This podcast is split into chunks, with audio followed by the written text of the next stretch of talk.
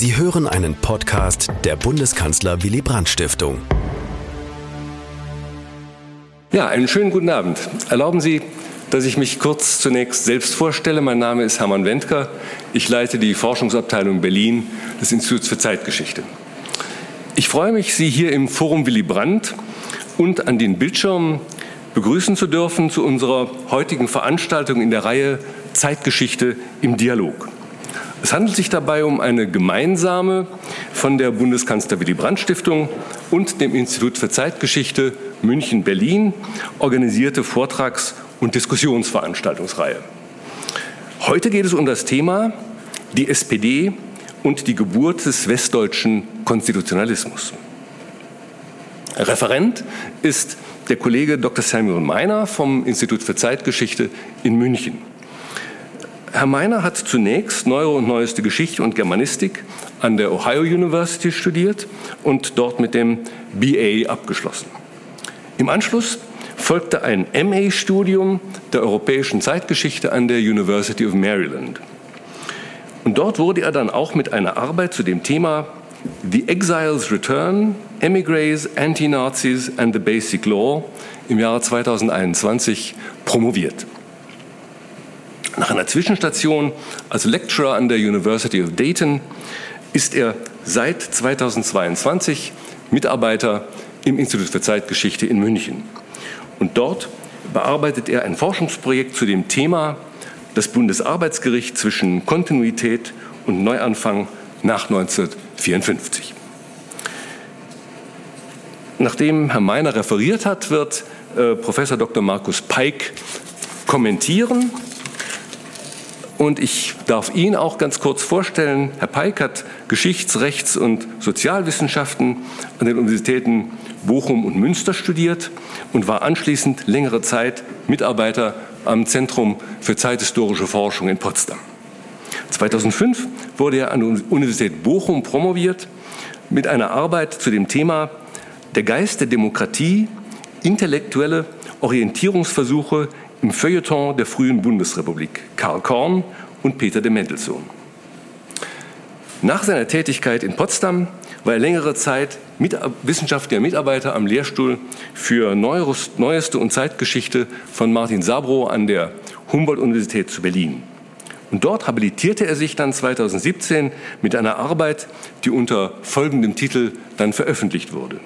Frieden durch Recht? Fragezeichen der Aufstieg des modernen Völkerrechts und der Friedensschluss nach dem Ersten Weltkrieg. Seit 2018 ist er Professor für Neuere und Neueste Geschichte an der Helmut-Schmidt-Universität, also an der Universität der Bundeswehr in Hamburg. Das Gespräch wird dann moderiert von Dr. Christina Meyer, die wissenschaftliche Mitarbeiterin hier bei der Willy Brandt Stiftung ist. Und bevor ich jetzt Samuel Meyer das Wort erteile, mache ich noch einmal darauf aufmerksam, dass die uns zugeschalteten Zuschauer die Möglichkeit haben, im Anschluss im Live-Chat bei YouTube ebenfalls Fragen zu stellen. Jetzt aber genug der Vorrede. Samuel Meiner, Sie haben das Wort. Bitte.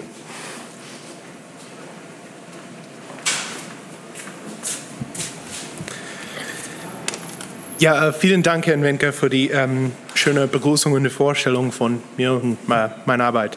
Ähm, ich möchte zuerst ähm, Christine Meyer und die Willy Brandt, Stift, äh, Willy Brandt Forum ganz herzlich für die Einladung danken.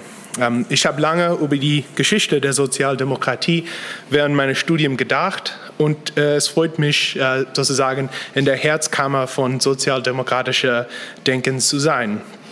Äh, danke auch an Herrn Peik, äh, dass er hier gekommen ist, obwohl jetzt habe ich gehört, dass er äh, so von Potsdam hier aus ist, aber immer noch, das ist sehr nett, dass er hier äh, gekommen ist. Ich freue mich sehr auf unser Gespräch und werde äh, deswegen der Vortrag so prägnant wie äh, möglich halten. Bitte auch verzeihen Sie mir, ähm, weil ich diesen Vortrag auf Deutsch geben würde, werde, werde ich direkt von meinen Notizen lesen, etwas, das ich nie auf Englisch tun werde. Sozialdemok die Sozialdemokratische Partei Deutschland entdeckte eine radikale neue Art von Verfassung in der Nachkriegszeit. Anstelle, anstelle der traditionell direkt demokratischen Form des Konstitutionalismus, die die SPD im Kaiserreich und im Weimarer Republik vertreten hatte, vertrat sie nach dem Krieg eine repräsentative Demokratie, eine indirekte Demokratie oder sogar das, was in zwei neue Bücher als Democracy from Above oder Demokratie von oben oder als Constrained Democracy bezeichnet würde. Heute Abend möchte ich auf zwei Elemente des westdeutschen Verfassungsumbaus der Nachkriegszeit konzentrieren, die diese neue Form der Demokratie am besten repräsentierten. Ein Verfassungsgericht, die die Befugnis hat, Gesetze zu kippen, die durch den, äh, dem, den demokratischen Willen der Legislative verabschiedet wurden, und eine Demokratie, die gegenüber antidemokratischen Aktoren intolerant ist. Die sogenannte wehrhafte Demokratie und das Bundesverfassungsgericht sind eng miteinander verbunden. Alle Bestimmungen des Grundgesetzes, die die sogenannte freiheitliche demokratische Grundordnung schützen, überlassen dem Bundesverfassungsgericht die Entscheidungsmacht. Zweimal in die Geschichte äh, des Bundesverfassungsgerichts äh, hat der Bundesverfassungsgericht Parteien verboten. Und durch mehrere Parteiverbotverfahren in den letzten 20 Jahren ist das Gericht mehrmals Zentrum eines Debattes über die Vor- und Nachteile einer wehrhaften Demokratie. Diese beiden Verfassungsmerkmale gab es in Deutschland vor 1945 nicht oder vor 1933 besser gesagt. Zwar gab es doch das Reichsgericht, das sich selbst Befugnisse zur Überprüfung de, der Gesetzgebung gab, doch geschah dies gegen den Willen der SPD-Juristen der 20er Jahre. 20er Jahre. Obwohl neuere Forschungen gezeigt haben, dass Weimar ein weitaus kämpferischer oder wehrhafter Demokratie war, als einige Leute dachten, überließ es diese Macht den Kabinetten und den Innenministerium. Kurz gesagt, die wehrhafte Demokratie der Weimarer Republik war eine Angelegenheit der Politik. In der Nachkriegszeit, das war eine Angelegenheit der Justiz.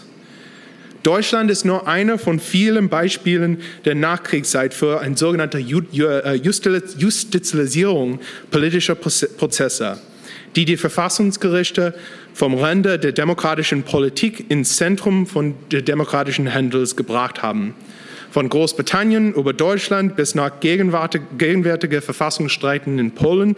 Seit 1945 werden Demokratien überall auf der Welt an der Stärke und Unabhängigkeit ihrer Verfassungsgerichte gemessen. Warum? Das war meine zentrale Frage. Warum diese Vertrauen an Gerichte? Warum der Glaube, dass die direkte Demokratie in Organisationen und schließlich in Gerichte kanalisiert werden muss? Die traditionelle Antwort in Deutschland war ein doppelter. Erstens, dass das Grundgesetz ein Prozess der Lernens aus Weimar war. Die vermeintlichen Fehler der direkten Massendemokratie seien durch das Grundgesetz korrigiert worden. Andere behaupten, dass das Grundgesetz sei ein Ergebnis der Modernisierung oder Verwestlichung oder sogar Amerikanisierung von der deutschen Verfassungsrecht.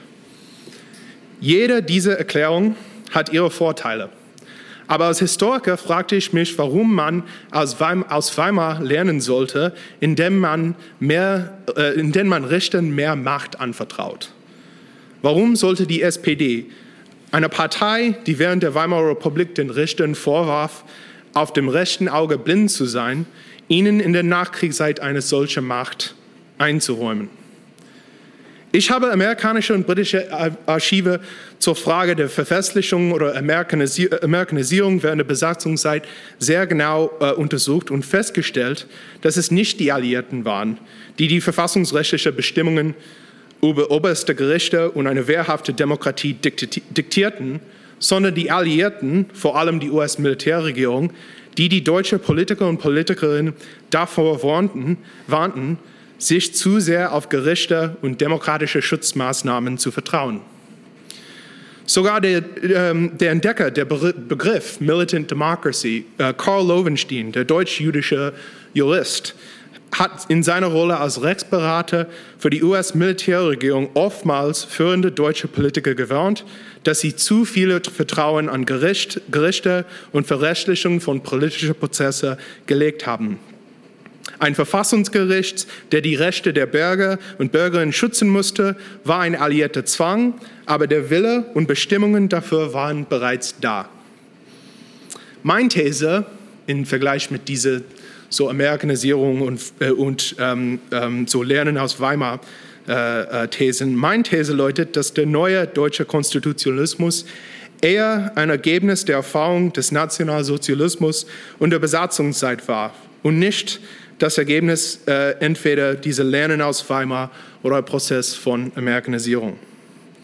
Mehr als irgendwelche Lektionen eine Reihe von Angsten geprägten der verfassungsrechtlichen Struktur Nachkriegs Westdeutschlands. Anti-Nazi-Juristen befürchteten, dass sich das Nazirecht wieder in die Entscheidungen der Gerichte einschleichen würde. Verfassungsgerichte mit ihr gesetzlichen Überprüfungsrecht war eine vorübergehende Maßnahme, um sicherzustellen, dass Richter bei ihren Entscheidungen nicht unter dem Vorwand der NS-Gesetze verpflichtet sein können. Die Fürcht der, vor, äh, vor der Berufs, für, äh, Berufsrichter veranlasste vielen, de, viele Denker und Denkerinnen der parlamentarischen Linken dazu, die Ideen einer Laienrichterklasse als Gegengewicht zu einer reaktionären Justiz zu legen. Dies war die Anliegen einer zutiefst antinazistische Gruppe von Juristinnen und Juristen, die die NS-Diktatur entweder im Widerstand, im Konzentrationslager oder in der Emigration verbracht hatte. Geschichte braucht Eigennamen und ich habe bereits noch keinen Namen erwähnt. Äh, und ich möchte auf einen Kreis um der hessischen SPD konzentrieren nämlich der Kreis von Juristen äh, um den hessischen Justizminister und zukünftiger Ministerpräsident Georg August Sinn. In der amerikanischen Zone, wo die erste Landesverfassungen geschrieben wurden, würde nur Hessen und Bremen von der SPD-Regierung regiert.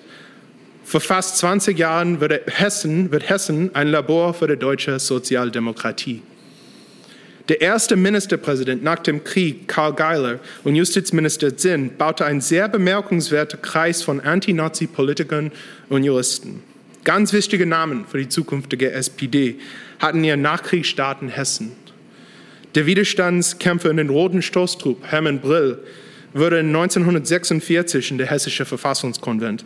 Elisabeth Selbert, eine von den wenigen Frauen beteiligt an der Land- sowie Bundesverfassung, eine der vier sogenannte Mutter des Grundgesetzes, hat, äh, ist, äh, ist, mehrfach von der Gestapo überwacht wegen ihrer Tätigkeit in, in Gewerkschaften im Dritten Reich. Der verfolgte Jurist und Politiker Adolf Arndt hat zusammen mit Sinn der SPD-Entwurf für eine hessische Verfassung geschrieben. Ich könnte weitergehen. Fast alle der Mitglieder der hessische ähm, ähm, vorbereitende Verfassungsausschuss waren entweder im KZ oder in Emigration oder verfolgt worden während der, der NS-Zeit. Und das ist auch nicht parteipolitisch gemeint, sondern ähm, in der, der CDU der hessische CDU-Mitglied Erwin Stein hat seine Frau in der, Hol in der Holocaust verloren, denn ist nach dem Krieg wieder tätig in Hessen. Der CDU-Mitglied Werner Hilbert, Werner Hilbert war kurz vor seiner Tätigkeit in der vorbereitenden Verfassungskonvent von Buchenwald befreit. Der, Verfassungs-, der größte Verfassungsexperte in Hessen war der Joris Walter Jelinek. Der wurde von den Nazis als sogenannter rassischer Jude verfolgt und überlebte den NS-Zeit nur durch seinen Frontkämpferstatus. Es reicht jedoch nicht aus, nur auf Anti-Nazi-Biografien hinzuweisen. Es ist wichtig, dass in Hessen in der Nachkriegszeit eine Ort demokratisch gesinnte Denker und Denkerinnen gab, aber es erklärt nicht die Verfassungsergebnisse. Ich müsste ganz kurz auf eine Rede konzentrieren, die ich glaube, mein, mein Punkt sehr, sehr äh, stark zu vorne bringt. Eine Rede von Georg Augustin im Jahr 1946, der erklärte seine neue Verfassungsverständnis und vielleicht eine ganz neue Art von ähm, Konstitutionalismus der SPD. Sinn nahm der Wiederöffnung von der Landesgerichts Frankfurt am Main zum Anlass, eine Rede zu halten, die die Rechtspolitik der SPD in Nachkriegszeit neu definierte. Für Zinn war der Wiederöffnung des Oberlandesgerichts äh, ein Ende und ein Anfang. Es war insofern ein Ende, als der so äußere Wiederaufbau des Gerichts abgeschlossen war, Die Amerikaner hatten die Deutsche überlassen, diese Gericht zur Verwaltung. Aber es war auch ein Anfang, weil es in diesem Punkt, äh, dieser Punkt aus einem Weg für eine neue Anwendung des Rechts eröffnet würde, so eine neue Justiz führen wird. Diese neue Justiz soll ein Teil von der Epoche des Übergangs voller schmerzhafter Mühen, die jede große Wende mit sich bringt.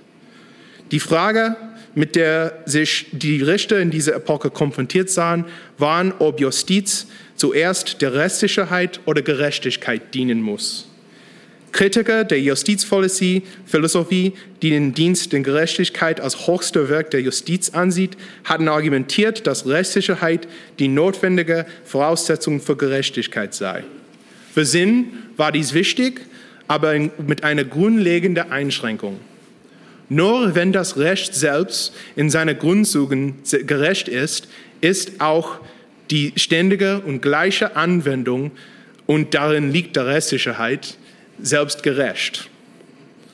In einer vollständigen, verwirklichten Rechtsstaat würden Richter an die Gerechtigkeit für die Rechtssicherheit opfern, in der Gewissheit, dass der Richter es dem Gesetzgeber überlassen wird, die Mangel in den Grundprinzipien des Gesetzes zu korrigieren. Aber Deutschland in 1946 war kein Rechtsstaat. Sind skizzierte, was das für den Nachkriegszeit bedeutet würde. Und hier ist, glaube ich, der zentrale Punkt für Sinn. Die vor uns liegende Zeit und die Vergangenheit sind zwei Welten, zwischen denen es keine Zugehörigkeit, keine Brücke und keine Kompromisse geben kann. Aus diesem Grund gibt es im Grunde keine Gemeinsamkeit zwischen der juristischen Weltanschauung von heute und den von gestern, der von gestern. Demnach war es nicht möglich, die Gesetze der Vergangenheit pauschal aufzuheben, da dies zu Anarchie und schließlich zu einer Rückkehr zu Despotie führen würde. Gesetzlosigkeit ist keine Alternative zu schlechtem Recht. Doch diese Gesetze unangetastet zu lassen, war ebenfalls unerträglich. Die bestehende Rechtsordnung offensichtlich äh, nicht übernommen werden konnte. Die Normen des nationalsozialistischen Deutschlands die, Zitat, zum Erhaltung und zum Schutz der zwölfjährigen Gewaltherrschaft herangezogen würde, gehören von Standpunkt, unveräußerlicher Freiheitsrechte aus nicht mehr in die Kategorie eines mangelhaften Rechts, sondern, ähm, sondern nur als Recht, das Unrecht verdeckt. Das Problem sei jedoch die Natur solcher Normen aus dem Dritten Reich und der autoritären Vergangenheit Deutschlands. Diese Normen seien miteinander gefährlich subtil und als solcher nicht immer so offensichtlich, dass dem Gesetzgeber es überlassen bliebe, über solche Gesetze zu verfügen. Daher muss er die formale Rechtssicherheit zugunsten und der Gerechtigkeit zurücktreten. Der formale Rechtssicherheit zurücktreten. Auf etwas vorsichtige Art und Weise deutete Sinn hier an, dass die Richter und Richterinnen in den neuen deutschen Gerichten eine frühe Form von gerichtlicher Überprüfung über, äh, übernehmen müssen, um die Normen des, des früheren deutschen Rechts darauf zu beurteilen, ob sie im Hinblick auf die Gerechtigkeit mangelhaft waren. Im Jahr 1946 traten die sozialistischen Rechtsdebatten der Vergangenheit hinter den Anti-Nazi-Forderungen der Gegenwart zurück. Zinn forderte der Richter auf, die Gerechtigkeit der frühen Gesetzgebung zu prüfen, bevor sie über die Strafsachen urteilten. Dies kam der Forderung gleich, dass Richter früher Gesetz auf ihre Übereinstimmung mit einer ungeschriebenen Verfassung überprüfen und Urteile mit Gesetzkraft fallen, so, fallen sollten, die früher Gesetze aufheben würden. Sinn sah diese Maßnahme keineswegs als Kontrolle der Demokratie an, an, sondern vertrat die Auffassung, dass sie eine entscheidende Vorstufe der Demokratie sei. Zur gleichen Zeit, zur gleichen Zeitpunkt in 1946, Ende 1946, als die Verfassungsdebatten geführt wurden und Gerichte wieder eröffnet wurden, wurde die erste, verhandelten die, die deutsche Gerichte die ersten NS-Prozesse. Die Kontinuitäten des NS-Rechts waren leicht zu erkennen und die deutsche juristische Eliten, die äh, ich untersuchte, folgten ihnen alle. Ein ganz prominenter Fall, wo Hubert Sinn und auch Adolf Arndt und auch mehrere sozialdemokratische Juristen und Juristen dazu geschrieben sind, ist die, die Fall von Heinrich Tillerson. Die Prozess von Heinrich Tillerson im September 1946. Diese Gerichtsentscheidungen schufen eine gefährliche Präzedenzfall dafür, dass Verbrechen, die offiziell von der Nazi-Regierung sanktioniert Verbrechen waren, vor deutsche Gerichte unbestraft bleiben können. Im September 1946 sprach ein Gericht in der französischen Besatzungszone Heinrich Tillerson vom Vorwurf des Mordes an Matthias Erzberger im 1921 frei. Erzberger war einer der ersten Finanzminister der Weimarer Republik unter der sozialdemokratischen Regierung von Friedrich Ebert. Erzberger oblag es, den Versailler Vertrag zu unterzeichnen äh, und die Bedingungen auszuhandeln, ähm, unter ganz schweren Bedingungen, könnte man sagen. Das macht ihn so ein, ein, äh, äh, ein Target für, für radikale Rechte in der Weimarer Republik. Heinrich Tillerson, ein Mitglied des Freikorps und äh, der geheimen nationalistischen militanten Organisation Konsul, ermordete Erzberger, während er in der Nähe seines Hauses äh, spazieren ging. Tillerson floh nach der Ermordung Erzbergers aus äh, dem Land, konnte aber nach der Machtergreifung der Nationalsozialisten dank einer von Reichspräsident Paul von Hindenburg unterzeichneten Amnestie zurückkehren. Hindenburgs Erlass amnestierte diejenigen, die, Zitat, wegen Verbrechen, die im Kampf für die nationale Erhebung des deutschen Volkes bei deren Vorbereitung im Kampf um deutsche Boden begangen worden sind, verurteilt, diejenigen verurteilt wurden für alle Art von rechtsradikaler Verbrechen. Die Amnestie war eng mit der Nazi-Diktatur verbunden, da Hermann Göring und das Reichsministerium die Amnestie speziell für Heinrich Tilson ausgearbeitet hatten. Ein deutsches Gericht weigerte, äh, äh, weigerte sich zunächst in der Nachkriegszeit, der Fall zu verhandeln und begründen dies mit der Amnestie Hindenburgs. Die französische Besatzer beständen darauf, dass der Fall verhandelt wird, doch ein deutsches Gericht sprach Tillerson erneut frei, wobei es in seiner, die Argumentation von der gerichtlichen Urteil erweiterte, Zitat, für das Gericht ist zu beweisen, dass der Täter die Tat aus übertriebener übertriebene Liebe zu seinem Land begangen hat, um Deutschland in eine bessere Zukunft zu führen. Entschuldigung. Die Verteidiger gingen auf die Geschichte des politischen Mordes und den Meinungsverschiedenheiten äh, äh, darüber und verweist die Ermordung Gesslers durch Wilhelm Tells, äh, die zu einer Nationalepos würde. Das Gericht übernahm die mittelalterliche literarische Metaphor der Verteidigung von Wilhelm Tells wahrscheinlich fiktive Ermordung des Tyrannen Albrecht Gessler. Für das Gericht passt eine bessere Zukunft für das deutsche, äh, Deutschland der Zwischenkriegszeit ähm, mit der gewaltigen national, nationalistischen Zielen der Freikorps im Einklang. Diese Entscheidung legitimierte die Kontinuität des Deutschen Reichs und war eine entschreckende Rechtfertigung für die politische Mord. Vor dem Hintergrund der Tillerson-Entscheidung und ähnlicher Gerichtsentscheidungen in gesamte besetzten Deutschland kämpften Anti-Nazi-Juristen für die Aufnahme von Laienrichter in die jeweilige Landesverfassungsgerichtgesetze in Hessen, in Bayern und auch äh, in Bremen. In Bayern, der auch unter Führung von Wilhelm Högner, die auch eine spannende Geschichte hat, aus dem Exil ist er zurückgekehrt nach dem Krieg und auch ähnliche Ideen zu neuer Verfassungsrecht gekommen ist, wurden Verfassungen verabschiedet, die Verfassungsgerichte mit dem Befugnis zur Überprüfung der Gesetzgeber einführten. In jedem Bundesland der US-Besatzungszone wird ein Laienrichter-Element hinzugefügt. In den 1950er Jahren kämpfte viele der gleichen Akteure um das Bundesverfassungsgerichtsgesetz mit dem Argument, dass Laienrichter das einzige Möglichkeit seien, eine demokratische Justiz zu erhalten. Das Argument der Sachkunde und der Sachexpertise war nochmal erneut gegen, ähm, gegen äh, äh diese Demokratisierung-Argument von Leuten wie Justizminister äh, Thomas Dehler oder auch ähm, Walter Strauß gegen Sinn und Ahnt in das Feld geführt, in ein, so ein, ein demokratisches Land nach 1949. Es ist meines Erachtens ein wenig erforschte Ironie der westeuropäischen Verfassungsordnung der Nachkriegszeit, dass die Sozialdemokraten nach der revolutionären Erfahrung von Krieg und Völkermord die revolutionäre Energie sehr schnell in eine reform- und kompromissorientierte Politik kanalisierten. Das Beispiel so, so, äh, deutschen Sozialdemokratie ist in vieler Hinsicht einzigartig. Das bis zum bitteren Ende kämpfende Deutschland und die Verstrickung so vieler Millionen Menschen in die Nazi-Diktatur machten sehr vorsichtige Demokraten aus meiner, die Leute in meiner Untersuchungsgruppen. Sie wollten die Macht in der Nachkriegszeit an Gewerkschaften, Professoren und sogar Richtern überlassen, deren Anti-Nazi-Empfinden sie nachweisen könnten. Das galt nicht für alle. Eine ältere Generation von Sozialdemokraten um Kurt Schumacher und andere vertrat noch der Geist der revolutionären demokratischen Politik von 1918.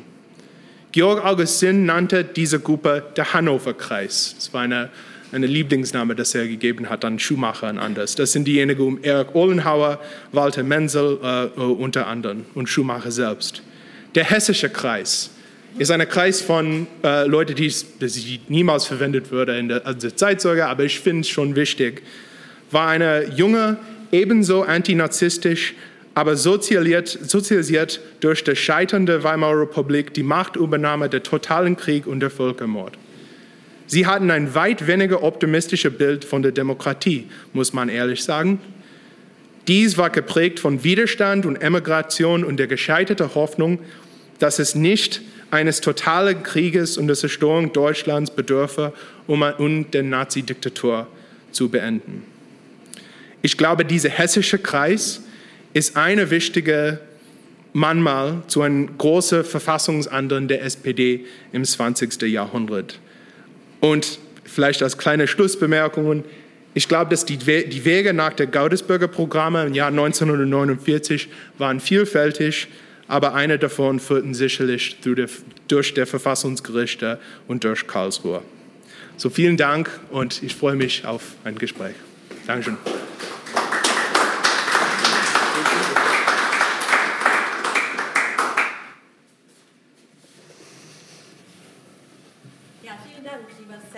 Für den Vortrag. Ähm, wir werden jetzt hier zu dritt diskutieren. Ich glaube, das passt sehr gut, äh, denn äh, es gibt Schnittmengen zwischen unseren drei äh, Forschungsschwerpunkten, die sich mhm. sehr, sehr gut ergänzen. Ich freue mich sehr, dass Markus Peik heute hergekommen ist.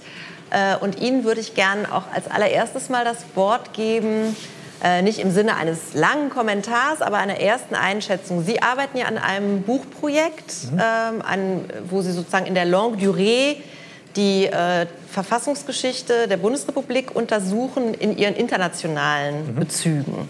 Äh, also wir haben bei Sam Miner gehört und können es auch bei ihm lesen. Da geht es ja auch darum, wie äh, sozusagen äh, das Grundgesetz, die Verfassungsgeschichte der Bundesrepublik tatsächlich auch nach außen gewirkt hat, dass sich mhm. dieser Postkonstitutionalismus, also die Erfindung der, des Verfassungsgerichtes dann auch in anderen Ländern durchgesetzt hat. Sie untersuchen ja im Grunde eher so ein bisschen den anderen Weg. Wie wurde das Grundgesetz von außen beeinflusst? Mhm. Ähm, von daher, was ähm, ähm, was können Sie mit äh, Samuel Miners Thesen anfangen, vor allem auch mit dieser äh, Hauptthese, dass es eben weder der Weimar Bezug noch der sozusagen Ameri die Amerikanisierungsthese ist, sondern vor allem die Erfahrung äh, aus der NS-Zeit, die das Grundgesetz geprägt hat. Ja, vielen Dank. Vielen Dank äh, für die Einladung. Vielen Dank auch für diesen äh, tollen Vortrag, den ich sehr gerne gehört habe und auch viel äh, gelernt habe. Insofern, ich kann sehr viel damit äh, anfangen ähm, und bin sehr dankbar, dass Sie auch noch mal den Blick einfach auf die Landesverfassungsgebung gelenkt haben. Diesen hessischen Kreis, das war mir in Rudimenten bekannt, aber ich habe jetzt bei Ihnen das doch auch noch mal richtig verstanden, die Rolle von Zinn und Arndt. Ähm, äh, das denke ich sehr wichtig. Und ähm, wenn man sich so ein bisschen auch, glaube ich, die hessische Landesverfassung anguckt, die ersten drei Artikel, glaube ich, das findet man alles in den ersten drei Artikeln auch des Grundgesetzes mhm. in, ähnlich, in ähnlicher Form wieder. Ne? Sozusagen der Anfang äh, Rechte der, oder Recht des Menschen heißt es da, glaube ich. Ähm, Äh, das hat, glaube ich, einen ganz großen Einfluss dann auch auf den Parlamentarischen Rat gehabt, neben all den anderen ähm, äh, Landesverfassungen und Herren Chiemsee und ähnlichen Dingen.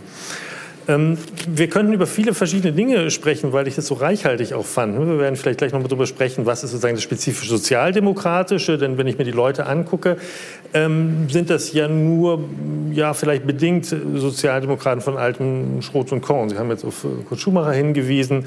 Ähm, es scheint doch, dass die SPD oder die sozialdemokratischen Gliederungen, um das mal so zu formulieren, in einzelnen Besatzungszonen, eine ganze Reihe interessanter Leute auch anziehen. Also mir ist natürlich dann Carlo Schmid äh, äh, eingefallen. Das sind alles Leute, die, glaube ich, ahnt auch, die erst nach 45 Jahren eintreten in die Sozialdemokratie. Zinn war länger. Mhm. Aber er ist natürlich auch von Haus aus jemand, eigentlich ein bürgerlicher Jurist. Mhm. insofern können wir dann schon uns gleich noch mal darüber unterhalten, wie diese ähm, Leute in dieser, ja, äh, doch auch noch vor Godesberg SPD den, den reüssieren, weil sie vielleicht auch äh, repräsentativ für die SPD sind. Also darüber würde ich äh, mich gerne ein bisschen unterhalten. Ähm, der zweite Punkt, ähm, um aus der Fülle nur vielleicht äh, jetzt eine Sache noch herauszugreifen, ist dann doch diese Frage der Konstitutionalisierung bzw. Bedeutung auch der Wehrhaftigkeit der Verfassungsgerichte dann für die ähm, bundesdeutsche Ordnung. Da würde ich doch vielleicht den Prozess ein bisschen länger gezogen sehen, weil also beispielsweise, dass das Bundesverfassungsgericht so reüssieren würde und auch eins der ja, vertrauenswürdigsten äh, Staatsorgane in Deutschland werden würde, das zeichnete sich ja irgendwie in 59 und 51 und so weiter noch überhaupt nicht ab. Wir haben, wir haben die Debatten erwähnt um Bundesverfassungsgerichtsgesetz. Das war dann doch eigentlich letztendlich auch erst die Lüth-Entscheidung 58, wo dann auch wirklich gesagt wurde, diese objektive Werteordnung soll sich durch sämtliche staatliche Handlungen, auch eben durch alle Gerichtsentscheidungen durchziehen. Also ich glaube, bis dahin haben wir noch viel mehr das gesehen, was Sie eben auch beschrieben haben, dass die äh, Gerichte, die einzelnen Gerichte, auch die obersten Gerichte dann irgendeine Form von Recht ähm, angewandt haben, das sozusagen eine Vorlage, aber das Grundgesetz oder die Verfassungsgerichtbarkeit vielleicht eben erstmal noch äh, zur Seite gelegt haben. Also da vielleicht doch die Frage, ähm, ob der Prozess nicht insgesamt doch sehr viel länger gestreckt war und wir dann ähm, eigentlich 50er oder auch in die 60er, bis in die 60er Jahre gucken müssen, bis sozusagen dann ja ein Zinn auch irgendwie Recht bekommen hat in dem, in dem Sinne. Mhm. Ja, du kannst gerne gleich ja, reagieren. Ja, gerne. Also ich fange vielleicht an mit der zweiten Frage, weil ich, ich glaube, ich glaube, du hast recht. also bei, bei, meiner Arbeit habe ich das geendet mit, äh, das ist, das ist geendet mit der, der Loot-Entscheidung, weil das mhm. so wichtig ja, ist ja. für die so ähm, Institutionierung von der Gericht. Trotzdem glaube ich, dass die Artikel selbst haben sehr viel Macht an die Gerichte überlassen. Und wenn man liest ähm, den, den Artikeln 18 bis 21, wenn man liest, welche Rolle die, das Gericht haben soll, die, ähm, also die Machtbefugnisse sind da. Ähm, wie das ähm, Gesetz geschrieben würde, das ist natürlich auch ganz, ganz wichtig. Ähm, aber ich glaube, ähm, also ich, ich liebe diese, es gibt diese ähm, ähm, Zitat von, von Konrad Adenauer in der 50er Jahre, wo er gesagt hat, das haben, da haben wir nie vor, also ich würde es nicht auf Kohl schlagen, aber das hat er, das, da hat er gesagt, das haben wir nie äh, vorgestellt. Und ich glaube, das war die Reaktion von vielen in der CDU besonders, weil der, der, das Bundesverfassungsgericht in den 50er Jahren hat so, ähm, ähm, äh, äh, also ich würde sagen, das war ein, ein unabhängigeres äh, Justizsystem, aber das ist ähm, von der Adenauer-Regierung als irgendwie oppositionelle Kraft ähm, ähm, gesehen. Ähm, trotzdem, ich glaube, ähm, die, die, die, diejenigen, die das Grundgesetz geschrieben haben, und besonders der Landesverfassungen, haben bereits diese Machtbefugnisse ähm, gesehen. da gibt es da gibt's einen sehr schönen Aufsatz von Rudolf Katz, äh, der darüber geschrieben hat, wo, wo er gesagt hat, äh, ja, also ähm, der, der, der, der, Gesetz hat viele unserer Bestimmungen so ähm, ähm, festgelegt, ähm, aber diejenigen von uns, die die Landesverfassung in 1946 geschrieben haben, wussten, was wir dann tun wollen. Also ja, insofern ist es eine ganz lange Geschichte von Institutionalisierung, aber ich glaube, die, die Verfassungen selbst äh, sind ein sehr wichtiger Merkmal für eine Verfassungsänderung äh, in der Prozess. Also insofern bin ich total äh, einverstanden. Ich finde auch die Frage von Bürgerlichkeit ganz spannend. Und wie, also eine Frage, die ich so nie richtig, vielleicht, das ist vielleicht in der Gespräch ähm, führen sollte, aber ich habe nie so ähm, ähm, genau gesagt, ist, dass es ist eine Frage von die wie die SPD, SPD als ein, ähm, zu einer Volkspartei gewandelt ist in der Nachkriegszeit. Ähm, und ich glaube, man sieht mit Arndt, mit Schmidt, mit anderen, ähm, mit, mit Högner auch, mhm. ähm, wie viele Juristen aus sozusagen der bürgerlichen Mitte ähm, bei diesen Verfassungsprozesse gelandet sind. Was auch aber interessant ist, äh, ist, dass äh, die, die anderen, äh, beispielsweise Herman Brill, stammen aus so einem linkssozialistischen Hintergrund, aber die Erfahrung mit ähm, erstens äh, äh, Widerstand und ähm, als Mitglied von Neubeginn und dann auch ähm, so ein starker Antikommunismus äh, in den 30er Jahren bis in den 40er Jahren, bis er ähm, nach, äh, von seiner, seiner ähm, ähm, Heimat in Thüringen verlassen muss wegen Verfolgung von den Sowjeten. Das ist auch eine Geschichte von sozusagen die, die, die, die, die stärker antikommunistische Einfluss äh, in der SPD. Mhm. Ich glaube, das geht auch zusammen äh, mit dieser Geschichte von Bürgerlichkeit. Äh, und auch, das heißt auch im Endeffekt äh, viel mehr Kompromissfähigkeit mit CDU äh, in der Nachkriegszeit, würde ich sagen. Ja. Ich bin auch nicht so sicher, ob sich da in der SPD so sehr einfach, ähm, ob jetzt generationell oder Flügel, mit Blick auf die Flügelbildungen oder die Splittergruppen, die es vor 45 gegeben hatte, ob sich da so einfach ein Schema herstellen lässt. Ja? Ähm, äh, natürlich, diese Konkurrenz offenbar gab es da zwischen den Hessenern und äh, Hannover, dem Büro Schumacher. Ähm, ich habe aber auch gerade überlegt, ähm, weil du ja klar sagst, nicht, nicht der Bezug auf Weimar und die Fehler der Weimarer Verfassung stand im Vordergrund, sondern äh, die Erfahrung des Nationalsozialismus und der NS-Verbrechen. Aber ich meine, das ist ja eng miteinander verknüpft. Ja? ja.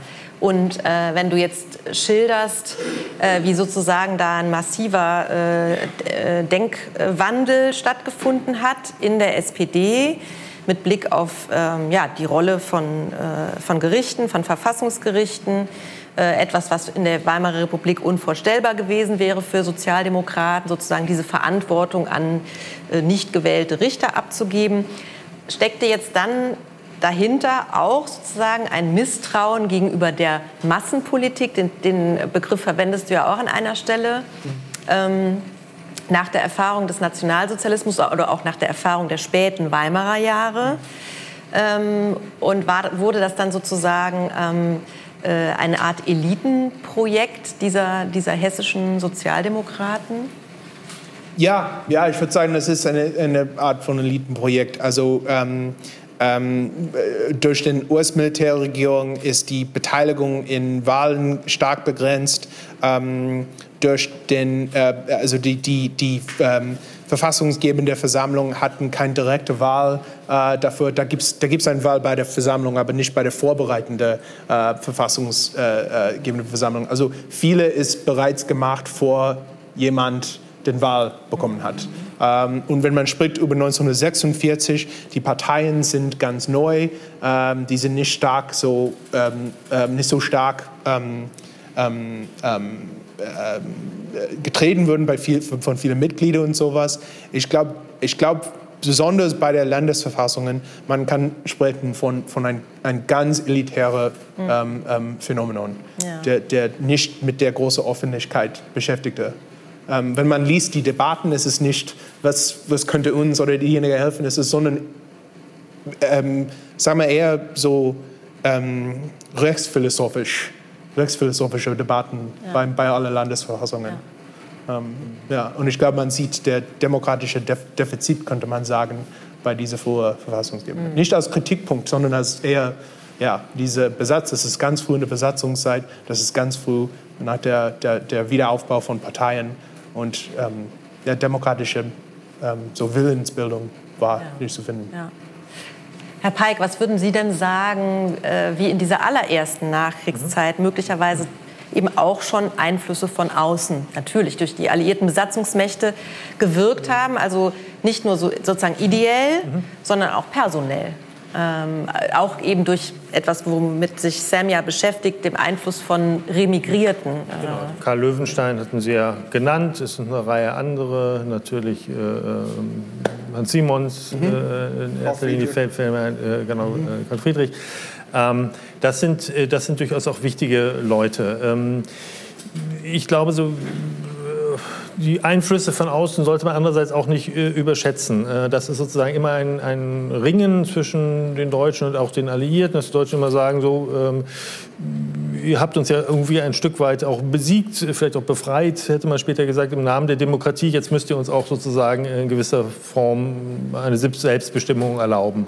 Und das wissen letztendlich auch zumindest die Amerikaner, die ähm, dann ja auch relativ schnell anfangen mit dem Verfassungsprozess. Schon Ende 45 äh, stößt Clay das ja an gegen den Urteil im Übrigen auch seiner Berater. Die halten die Deutschen alle noch nicht reif genug. Aber der sagt sozusagen, nee, die sollen mal jetzt auch anfangen, selber Verantwortung ähm, zu übernehmen. Ähm, also ähm, da gibt es dann schon die Tendenz, äh, auch Freiräume ähm, zu öffnen, bis hin eben dann zum Parlamentarischen Rat. Ähm, die Deutschen äh, nehmen oft Bezug auf amerikanische oder zum Beispiel auf westliche Verfassungstraditionen, aber das ist oft so ein bisschen symbolhaft oder als Dekoration. Im Übrigen ganz ähnlich haben wir das auch schon ähm, äh, 1919 bei der Weimarer äh, Nationalversammlung. Auch da wird äh, ähm, gesagt in den Debatten im Verfassungsausschuss, ähm, wir müssen in unseren Vorstellungen, unseren Reden irgendwie immer den Supreme Court erwähnen, damit, weil das ein Signal nach draußen ist. Ne? Und ich glaube, das Ähnliches haben wir im Parlamentarischen Rat auch. Also ähm, man sollte den sozusagen äußeren Einfluss ähm, nicht, nicht überschätzen. Das war ja auch lange Jahre immer so ein bisschen das Schreckbild, das sozusagen von einem außen oktroyierte Verfassung ist. Äh, Grundgesetz ist schon eine deutsche Fassung in den deutschen Verfassungstraditionen. Ich würde aber, um das nochmal kurz aufzugreifen, ähm, vielleicht doch nicht vorschnell ähm, Weimar versuche, die Lernerfahrung aus Weimar ähm, aus dem Bild sozusagen versuchen herauszukriegen ähm, kriegen. Äh, ich würde es sogar fast umgekehrt drehen. Man könnte man nicht auch sozusagen für die Länderverfassung, aber eben auch das Grundgesetz als späte Frucht Weimars verstehen in der Gestalt, dass es nämlich alle diejenigen Lernerfahrungen aus Weimar äh, inkorporiert, die eigentlich auch schon während der Weimarer Republik diskutiert wurden. Also ganz viele, ich weiß nicht, ob Sie den Aufsatz von Clara Meyer kennen.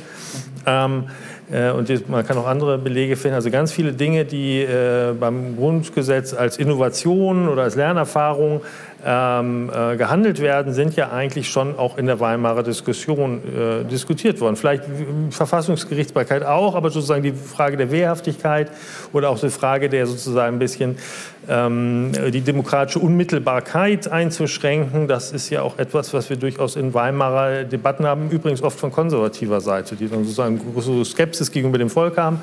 Und aber so etwas wie das konstruktive Misstrauensvotum, was ja ganz viele Väter hat, also man findet ja ganz viele Leute, die sich darauf beziehen, das kommt ja schon aus dem Aufsatz von Ernst Fränke äh, von 1932 oder sowas. Also das ist Teil alles einer, einer Weimar internen Reformdebatte, was nochmal aufgegriffen wird. Insofern könnte man die, die Gegenthese machen, sozusagen, nee, das Grundgesetz ist eigentlich sozusagen die späte Frucht Weimars. Ja, ja.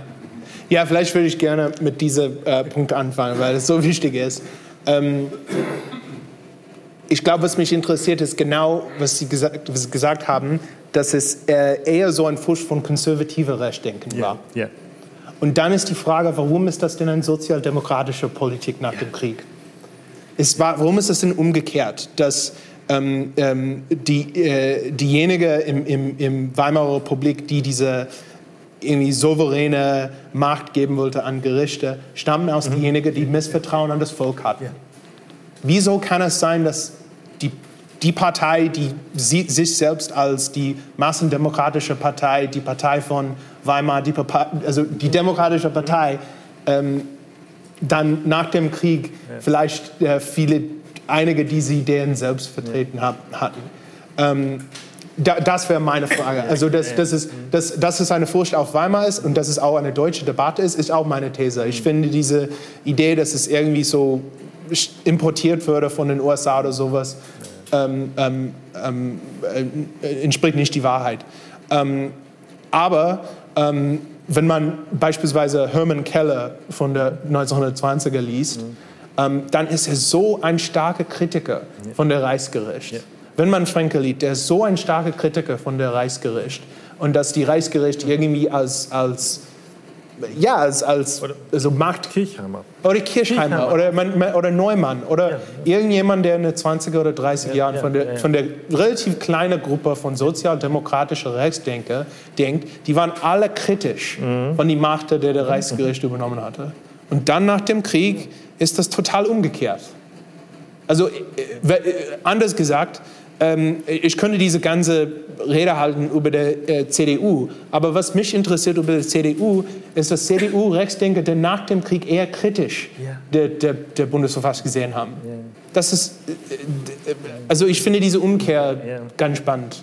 Äh, Adolf Susterhand beispielsweise hat, äh, war einer der, der, der größten also äh, christliche demokratische Verfassungsdenker. Der hat stark gegen die Direktklage mhm. an das Bundesverfassungsgericht. Jetzt sagte, das, das wird am Ende, ähm, der wird zu viele Prozesse. Ähm, der, der hatte auch ähm, äh, ähm, äh, während der Bundesverfassungsgerichtsgesetzdebatte mehrfach erwähnt, ähm, wenn, wenn die Freiheitsrechte irgendwie geklagt werden könnte, werde das Gericht das ganze Tag nur mit Freiheitsrechten beschäftigen. Ja, ja, ja. So soll es nicht sein. Es soll eher so ein, ein Verwaltungsgericht für das, das ähm, ähm, für das Regierung. Mhm. Also das, das ist was, es ist diese Umkehr, von, diese, diese andere Art von, von Verfassungsvorstellung, das ich interessant finde. Aber ich bin total einverstanden, dass eine, eine irgendwie eine Furchte aus Weimar ist, nur eine through a mirror ja.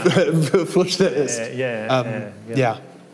Und da gibt es auch noch eine Frage. Ne? Ich habe die vergessen, weil ich habe total. Äh, äh, die habe ich jetzt, glaube ich, wieder vergessen, aber ich habe schon ah, eine ja. neue. Ja, okay, okay.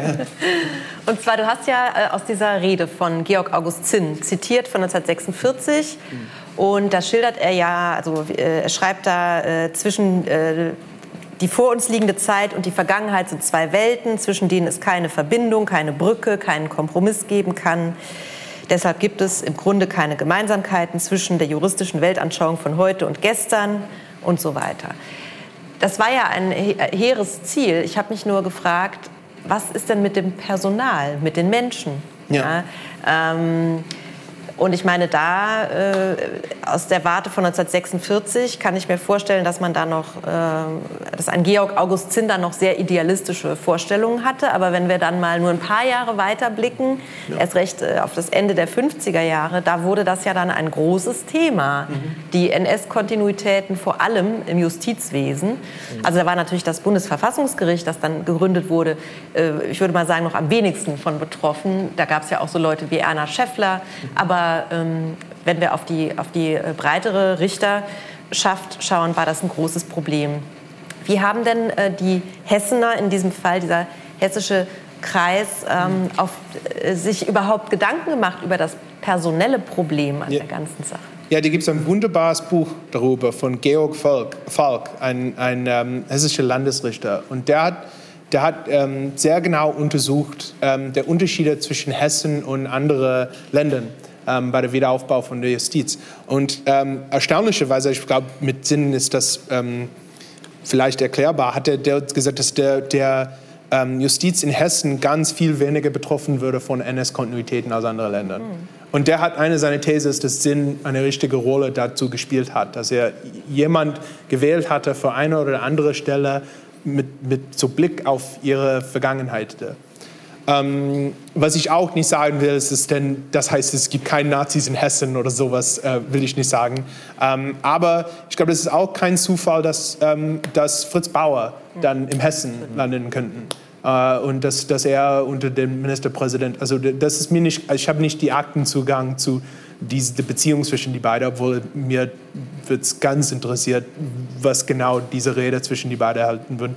Aber ich glaube, dass Adolf Arndt der Staatsanwalt äh, würde und dann später äh, ähm, Bauer der Staatsanwalt würde, das ist auch ähm, ähm, kein Zufall. Also insofern würde ich sagen, Personalpolitik, und das war vielleicht der Frage der Personalpolitik, Personalpolitik war unglaublich wichtig äh, an beiden Ebenen, an, an Ebene der deutschen Ministerienpolitik sowie auch äh, ganz früh in der Besatzungszeit von der äh, Alliierten.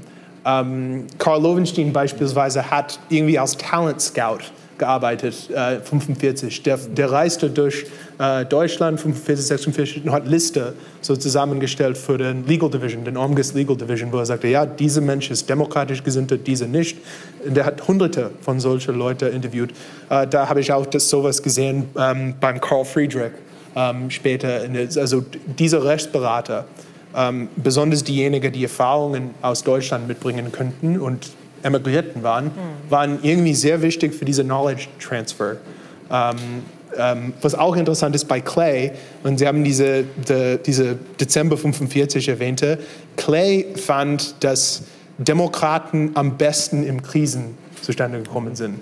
Da hatte er irgendwie diesen Blick aus den USA, dass er, er sagte, ja, im Valley Forge war es ganz schwer für George Washington, aber genau dann könnte er, und das, das war irgendwie so dieser Blick, also Vertrauen in US-amerikanische Verfassungspolitik könnte direkt äh, nach Deutschland gebracht werden.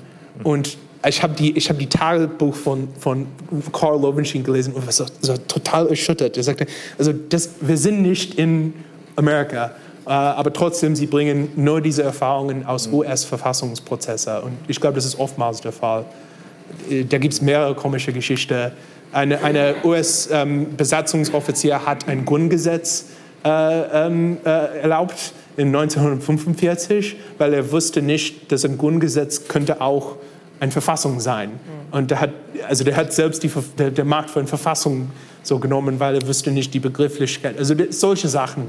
Äh, ich glaube, diese, diese Knowledge von, von die emigrierten Juristen im Alliiertendienst ist, ist ganz, ganz, ganz wichtig, ja. besonders in früher Besatzungszeit, ja. würde ich sagen. Ja. Ähm, ich würde auch Sie gerne fragen, Herrn Peik, ähm, nach dieser Frage der äh, personellen Kontinuitäten und wie dann sozusagen, wir haben ja jetzt vor allem erstmal über die erste Nachkriegszeit gesprochen, wenn wir dann auf die 50er, 60er Jahre schauen, ähm, wie sehen Sie da, wie hat sich das Verhältnis von Anspruch, den hehren Ansprüchen der, der frühen Nachkriegsjahre und der Wirklichkeit, wie hat sich das zueinander verhalten und wie ähm, ist sozusagen das Problem der personellen Kontinuitäten dann erst ähm, ja, greifbar geworden? Naja, wir müssen sehen, äh, aus welcher Situation kommen wir. Und da war, glaube ich, einfach die Gründung der Bundesrepublik einfach ein wichtiger Moment der Stabilität, der, der Zurückgewinnung von Normalität. Und das hat dazu ähm, geführt, dass ähm, ja, die viel zitierten kritischen Fragen nach der Vergangenheit dann doch ein bisschen in den Hintergrund getreten sind. Also es war sozusagen, glaube ich, ein sehr weit verbreiteter Konsens, dass man sozusagen erstmal ein Stück weit auf die Beine ähm, äh, kommen muss. Und die Frage oder sozusagen die ähm, sozusagen Sorge um den jeweiligen ja, Berufs- oder Lebensabschnitt 33 bis 45 ähm, war ja so allgemein äh, auch geteilt, dass sozusagen äh, ähm, wenig Anlass dazu äh, bestanden hat, da irgendwie äh, Dinge zu, zu problematisieren. Also wir haben ja durchaus ähm, ich denke zum Beispiel äh, ersten, eine der ersten Untersuchungsausschüsse des Bundestages bei den Personalbesetzungen im Auswärtigen Dienst. Ähm, also da gibt es schon Bemühungen. Aber sobald wir ein bisschen weggehen von zentralen Institutionen in die unteren Gliederungen auch der Verwaltung der Gerichte, dann gibt es eine sehr große Toleranz ähm, äh, und äh, das wird sozusagen gerechtfertigt damit, dass man eben ähm, ja, äh, die Sehnsucht nach Normalität und Stabilität hat. Und das bricht dann eben auf. Sie hat das ja gesagt, spätestens 50er Jahre und in den 60er Jahren dann nicht zufällig zuerst eine der großen aufsehenerregenden Aktionen, diese Ausstellung Ungesühnte Nazi-Justiz, die ja genau diesen Punkt auch, auch zusteuert, den Sie ja gemacht haben. Also die, das Nachwirken ähm, belasteter äh, Tendenzen, äh, die sozusagen ja nicht nur in den Universitäten zu finden sind, sondern eben auch in den Gerichten. Ähm, und dann ist es im Prinzip, ich meine, Sie haben ein Buch darüber geschrieben, Frau Mayer, eine Geschichte auch der deutschen Vergangenheitspolitik oder Erinnerungspolitik, die sich dann in mehreren Schritten äh, nach vorne bewegt und äh, dann irgendwo rauskommt. Ähm, was aus Sicht der 50er Jahre völlig, völlig undenkbar gewesen wäre, das in einer so tiefgründigen Weise eben nochmal zu ähm, zu skandalisieren oder zu problematisieren. Man denkt dann einfach, diese zwölf Jahre sind jetzt vorbei, gut, dass es vorbei ist und wir gucken jetzt nach vorne. Mhm. Ich hätte, ja. ja äh, ich wollte noch mal einen anderen gerne, Punkt äh, ähm, äh, anschneiden, aber ich möchte jetzt auch nicht sagen, Ihre. Wir haben noch Zeit. okay. Ähm, also was mich äh, nochmal, oder ich möchte nochmal zurückkommen ein bisschen auf diesen Punkt, äh, wie sozialdemokratisch äh, ist dann diese Verfassungspolitik? Was ja völlig verschwindet, äh, in der hessischen Verfassung haben wir es noch, im Grundgesetz haben wir es dann aber eben als Kompromiss nicht mehr, sind äh, ja, soziale Grundrechte, wirtschaftliche Grundrechte. Das ist ja immer ein großer Punkt gewesen, auch für die äh, für die SPD und es ist ja dann eine der Kompromisse, ähm, der ja dann in den 50er, 60er Jahren auch bei vielen Sozialdemokraten irgendwie auch ja Bauchgrimmen ver verursacht hat. Die waren ja dann auch nicht zufrieden. Die haben ja davon gesprochen, die unerfüllte Verfassung und die Dinge, die ihnen eigentlich wichtig waren, also auch der Sozialisierungsimpetus nach 45, ähm, ausgehend von diesen ja, Thesen, das Großkapital hätte Hitler an die Macht gebracht und so ähnliche Sachen, wir kennen das alles, ähm, das verschwindet ja völlig aus der äh, westdeutschen Verfassungsordnung. Und darum gibt es ja dann auch so bis in die 70er Jahre, mindestens kann man das wahrscheinlich ganz gut zeigen, einem großen Teil der Sozialdemokratie, die darum auch ein bisschen fremdelt, die natürlich dann immer auch gesagt hat, okay, wir machen das als Provisorium jetzt am Anfang und wenn wir dann wieder die Deutsche Republik hergestellt haben, dann wird diese ja, sehr viel sozialistischeren oder sozialdemokratischeren ähm, Elemente auch in einer Verfassung auftauchen. Das ist, verschwindet ja. Wo, wo geht das hin? Ja, also ich finde ich find die Beispiele von der hessischen Verfassung ganz spannend, weil es hat diese äh, mhm. Nationalisierung von Industrieartikeln, die dann direkt von den US-Militärregierungen weggenommen wurden.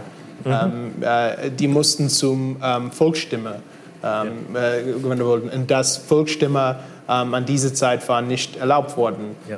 Deswegen das war so inoffiziell verbieten von, von, ja. von dieser Nationalisierung.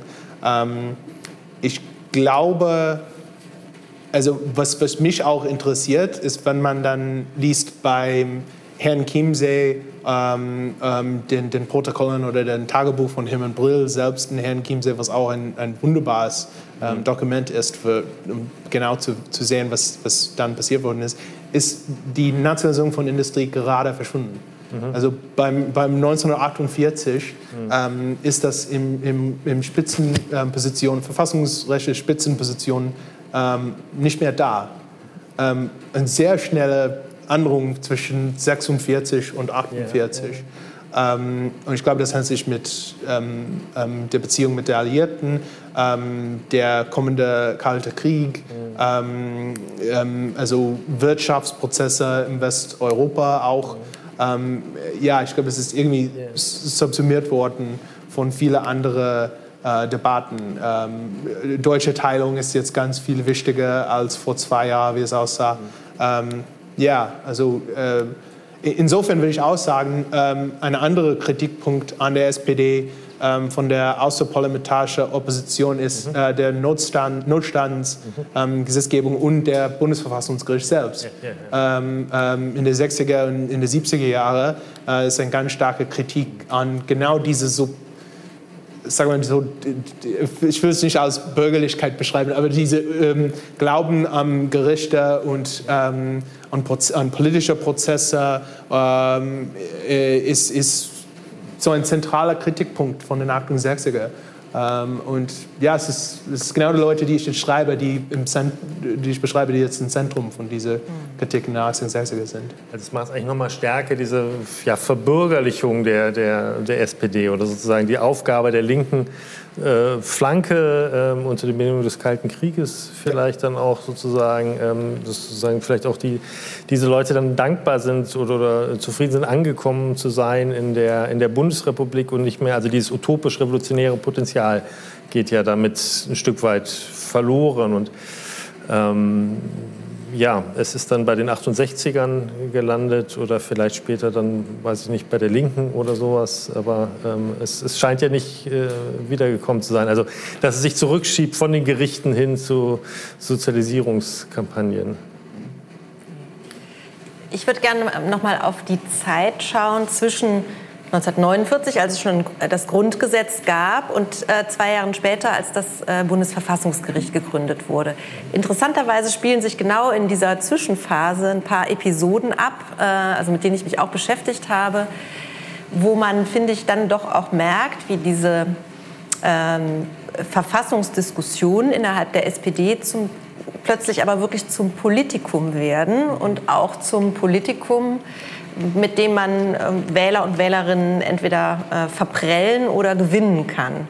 Also ich will auf die berühmte Landsberg-Geschichte hinaus, dass dort äh, die sogenannten Rotjacken im amerikanischen Militärgefängnis äh, einsaßen, ähm, also NS-Massenverbrecher, die zum Tode verurteilt waren.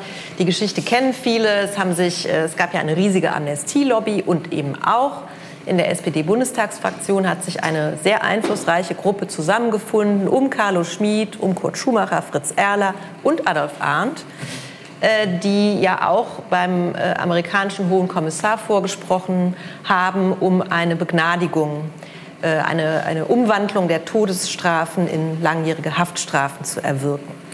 Und es gab aber eben auch die andere Fraktion in der Fraktion, die darüber höchst empört war, über diesen Vorstoß der eigenen Leute. Ähm, Otto Heinrich Greve, Hermann Brill in dem Fall, war also sozusagen auf der anderen Seite, nicht in der Arndt-Gruppe. Äh, und Peter Blachstein, äh, Leute, die dann gesagt haben, wenn wir gewusst hätten, dass jetzt hier äh, Todesurteile, die die Amerikaner gefällt haben, nicht vollstreckt werden sollen gegen solche Massenverbrecher, dann hätten wir nicht im, im, Parlamentarischen Rat für die Abschaffung der Todesstrafe votiert. Ja. Und äh, also ich habe das dann damals so kommentiert. Ich fand, das war schon vor allem auch ein, ja, ein ähm, Wahlkampfmanöver. Ähm, äh, mit dem die SPD äh, der sozusagen damals der Mehrheitsmeinung entgegenkommen wollte. Äh, aber interessant fand ich jetzt eben, ja, da finden sich so Leute, die du eben wie Hermann Brill und Adolf Arndt in einem Atemzug genannt hast, die finden sich jetzt in dieser Debatte auf zwei Seiten. Und Adolf Arndt, muss man ja auch noch sagen, er wurde ja dann wieder einige Jahre später in der ganzen, in der ersten großen Verjährungsdebatte, war er ja sozusagen eigentlich sehr kritisch gegenüber äh, der Aufhebung der Verjährung, weil er das Rückwirkungsgebot dadurch verletzt sah. Also was hat sich da entwickelt bei diesen Leuten? Ähm, ausgehend von der Zeit, mit der du dich jetzt im Vortrag vor allen Dingen beschäftigt hast? Ja, also mich, also ehrlich gesagt habe ich mich nicht viel beschäftigt, aber mich würde interessieren, ähm, wie die Spaltung ist, also ein, ein, ein, zwischen ein, sozusagen eine nationale gesinnte SPD würde. In der 1949 äh, Wahl sieht man zum ersten Mal, wie auch Schumacher irgendwie diese Plädoyer an, an, an so ein, ein, nationales Gefühl für Sozialdemokraten, ähm, ähm, was er dann gesagt hat. Mhm. Äh, äh, wir sind die nationale Partei, die sind, also die, die, diese Vorwürfe an Adenauer als Kanzler der Alliierten. Ich glaube, ich glaube, also äh, ich will auch nicht schätzen, dass ich weiß, was genau diese, ähm, ähm, wie dieser Streit gekommen ist zwischen Brill und Arndt. Und ich will auch nicht sagen, dass sie irgendwie ein Block sind. Ähm, ähm, mich interessierte äh, besonders ihre verfassungsrechtliche Positionen mehr als vielleicht strafrechtliche, aber ähm, äh, ich kann mich vorstellen, dass es handelt sich um ein, ein parteipolitische Fragen von, wie, wie, Sie gesagt haben, wie du gesagt hast, ähm, ähm, so wie Wahl, äh, Wahlmanöver irgendwie äh, möglich würde äh, in den nächsten Wahlkampf. Mhm. Ähm, ja, also ich, ähm, was mich auch interessiert an dieser Frage ist, dass äh, nur Hessen und äh, Bremen hatten die Todesstrafe in ihren Landes, äh, Landesverfassungen gehabt. Ja. Äh, und das ist auch äh, aufgrund der NS-Verbrechen, dass das so äh, geworden ist. Und dass es gibt, ich glaube, das 12 oder 17, jetzt habe ich den Namen nicht im Kopf, aber das, einige Todesstrafen sind äh, zwischen 46 und 49 äh, nur in diesen zwei Bundesländern durchgeführt worden. Und ähm, das ist direkter Teil von Adolf Arndts Wirkung mhm. auf der Verfassung. Ähm, also und ich könnte viele Zitate von, von Herman Brill finden in der gleichen Zeit, wo er gesagt hat, ich würde niemals arbeiten mit, mit einer Nazi. Da, da, das hat er äh, mehrfach im, im ähm, Protokoll, die ich gelesen habe, ähm, dass er so ganz stark auch gegen der Wieder, wieder äh, von, von, von Nationalsozialisten in, in, Kabinetten und in hohen Stellen in Ministerien. Aber das würde mich interessieren. Äh, das ist, vielleicht können wir später darüber sprechen, weil es ist... Äh, das, das, das Thema kenne ich nicht so gut aus, ehrlich gesagt. Ja. Ja, ich, mir war noch ein Beispiel eingefallen, aber dann passt das vielleicht jetzt auch nicht. Äh, aber vielleicht kann Herr Peik was dazu sagen. Die SPD hat ja auch im Bundestag 1950 versucht, das hatte so einen gewissen Konnex mit dieser Affäre Hedler und der Deutschen Partei, also dieser rechtsextreme äh, Abgeordnete, der sich da mit Herbert Wehner eine Schlägerei im Bundestag geliefert hat, ganz kurz gefasst. Und unmittelbar danach hat die SPD ein Gesetz äh, zum Schutz ähm, der Demokratie und gegen die Feinde der Demokratie eingebracht, mit dem sie natürlich nicht durchgekommen sind als Opposition. aber hier, hier wurde ja praktisch von der SPD der Versuch gemacht, ähm, ähm, etwas, was eine Aufgabe, die dann dem Verfassungsgericht bald obliegen sollte, äh, parlamentarisch äh, durchzusetzen. Das ist sehr interessant. Ich bin da auch nicht hinreichend sattelfest, aber so wie Sie das beschreiben, belegt das ja eigentlich schon diese These, dass man sozusagen dann äh, die Demokratie äh, erst nochmal zur Seite äh, stellt und dann sehr stark diesen Bezug auf die Verfassung immer nimmt. Ne? Also ich, anderes Beispiel, der sozusagen für diese, ja auch vielleicht ein Stück weit Verheiligung der Verfassung oder das, was man später Verfassungspatriotismus nennt in der Bundesrepublik, ähm, ist, sind die ersten Rekruten 45, 55 der Bundeswehr. Die vereidigt werden ja nicht irgendwie auf Deutschland, weil Deutschland ist geteilt, sondern auf die Verfassung, ne, auf das Grundgesetz. Und ähm, das äh, zieht sich ja dann durch und wird dann doch irgendwie auch ein Kennzeichen der Bonner Republik, dass man versucht, wahnsinnig viel über das Grundgesetz irgendwie zu integrieren. Und ähm, begleitend ist immer dann die Frage, ja, die ähm, Problematik, Sie haben das Justizialisierung genannt, man kann es auch Verrechtlichung nennen, ähm, wie sieht es dann mit der Demokratie aus? Ne? Äh, das ist sozusagen genau ja dieser Punkt, der äh, in Weimar von den Sozialdemokraten selbst ähm, gespielt wurde, von Kirchhammer, im Übrigen dann auf der anderen Seite auch von Karl Schmitz, das ist ja sozusagen dann eine ganz ähnliche äh, äh Figur.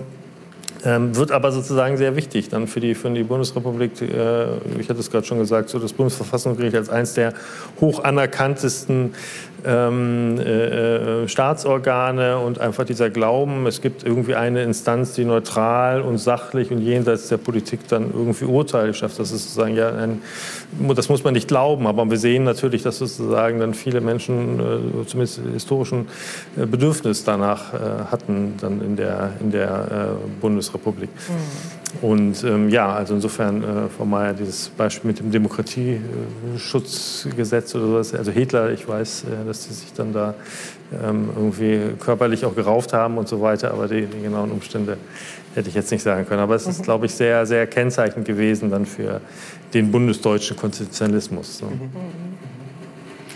Ja, jetzt würde ich gerne auch unserem Publikum die Chance geben, Fragen zu stellen oder Anmerkungen zu machen und auch noch mal den Zuschauenden am YouTube-Livestream zu sagen, dass Sie gerne Ihre Fragen über den Chat einreichen können. Und das bekomme ich hier auf mein Smartphone. Ähm, aber erstmal hier im Saal. Wer würde denn gerne eine Frage stellen?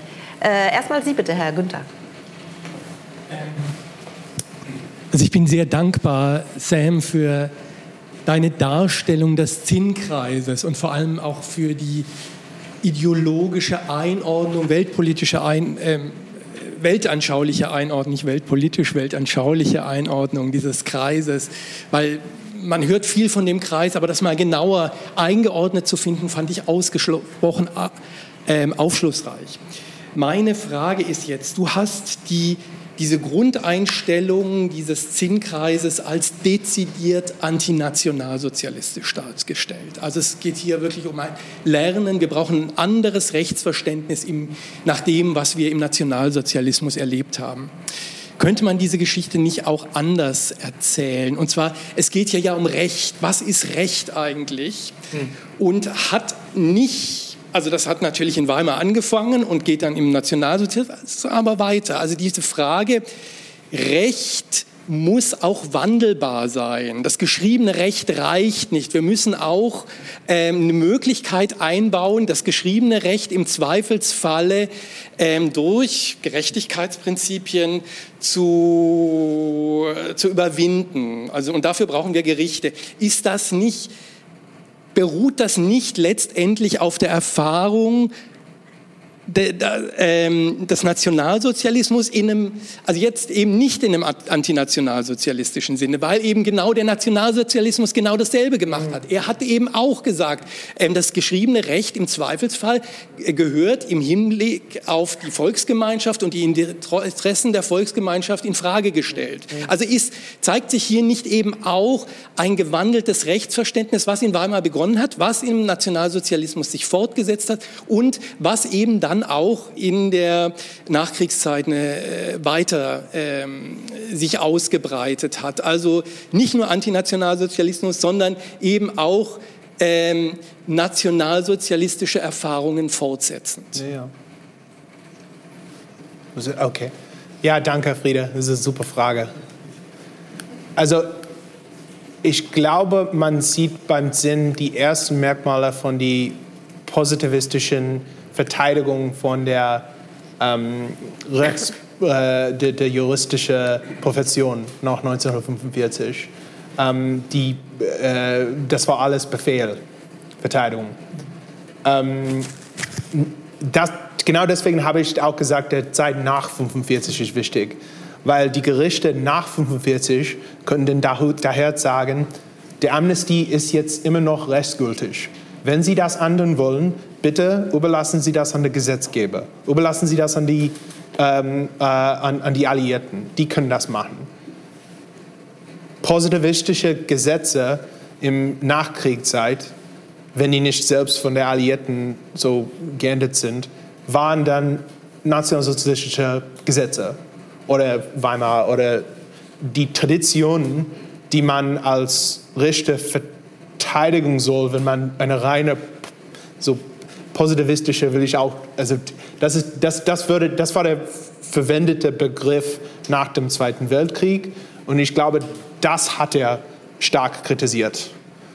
Ähm, und ich glaube auch, dieser diese Kritikpunkt an Positivismus, ähm, ja, das hat, das, hat, das hat was zu tun mit einer anderen Vorstellung von, von wie man ähm, ähm, mit NS-Verbrechen ähm, ähm, irgendwie strafbar macht oder auch ähm, äh, ja, also mit Brill äh, besonders, da, da, hat er sehr viel geschrieben über ähm, ähm, Zwangsarbeit und der Weiterverwendung von Zwangsarbeitgesetze, das nach dem Krieg weiterverwendet würden beim, beim, beim ähm, Straßen, Straßenbauen und sowas. Äh, da sagte er, wir, wir brauchen ein Verwaltungsgericht, die diese Gesetze überprüfen kann. Man, äh, natürlich könnte man sagen, dass es, dass es, das hat viele ähm, äh, das hat viele Quellen. Das, das ist auch eine äh, ähm, ähm, äh, das hat auch was zu tun mit einer rechtsphilosophischen Debatte, die in der Weimarer Republik angefangen ist. Aber ich glaube, dass, dass wenn man besonders auf die Nachkriegszeit hinschaut, denn man sieht, wie diese positivistische oder naturrechtliche Debatten handelt sich um die Weiterverwendung von NS-Gesetze. Äh, ja. Der nächste ist Wolfgang Schmidt und dann Herr Wendker. Ja, vielen Dank für den interessanten Vortrag und die interessante Diskussion. Ich habe ähm, einen Hinweis und eine Frage damit verbunden und dann noch eine zweite Frage. Ähm, Fabian Michel hat ja eine Biografie über Wiltraud Rupp von Brüneck geschrieben, die ja eine enge Mitarbeiterin von äh, Georg August Zinn war und die dann später ja auch äh, die zweite Frau am Bundesverfassungsgericht war, äh, die, als sie nach Hessen kam, nach dem Zweiten Weltkrieg, ähm, ihre NS-Vergangenheit schlicht und ergreifend verschwiegen hat. Ähm, also ähm, sind Sie bei Ihren Forschungen auch auf äh, Frau Rupp von Brüneck gestoßen und, und ihren Einfluss mhm. und können Sie dazu etwas sagen? Und das Zweite, äh, da möchte ich auf ähm, sozusagen die Möglichkeit der Todesstrafe in der hessischen Landesverfassung eingehen. Ähm, ich habe das gerade mal aufgerufen. Ähm, da ist meine Frage, weil Sie auch sagten, es seien Todesurteile ja dann auch äh, ausgesprochen worden und auch vollstreckt worden. Ähm, dabei handelt es sich ja wahrscheinlich nicht um NS-Verbrecher oder sehe ich das falsch? Ähm, und dann frage ich mich ja, ähm, in dem folgenden Artikel steht da noch explizit drin, kein Strafgesetz kann rückwirkende Kraft äh, haben, äh, es sei denn, dass es für den Täter günstiger ist als zur äh, Zeit der Tat in Geld als das zur Zeit der Tat in Geltung gewesene Strafgesetz.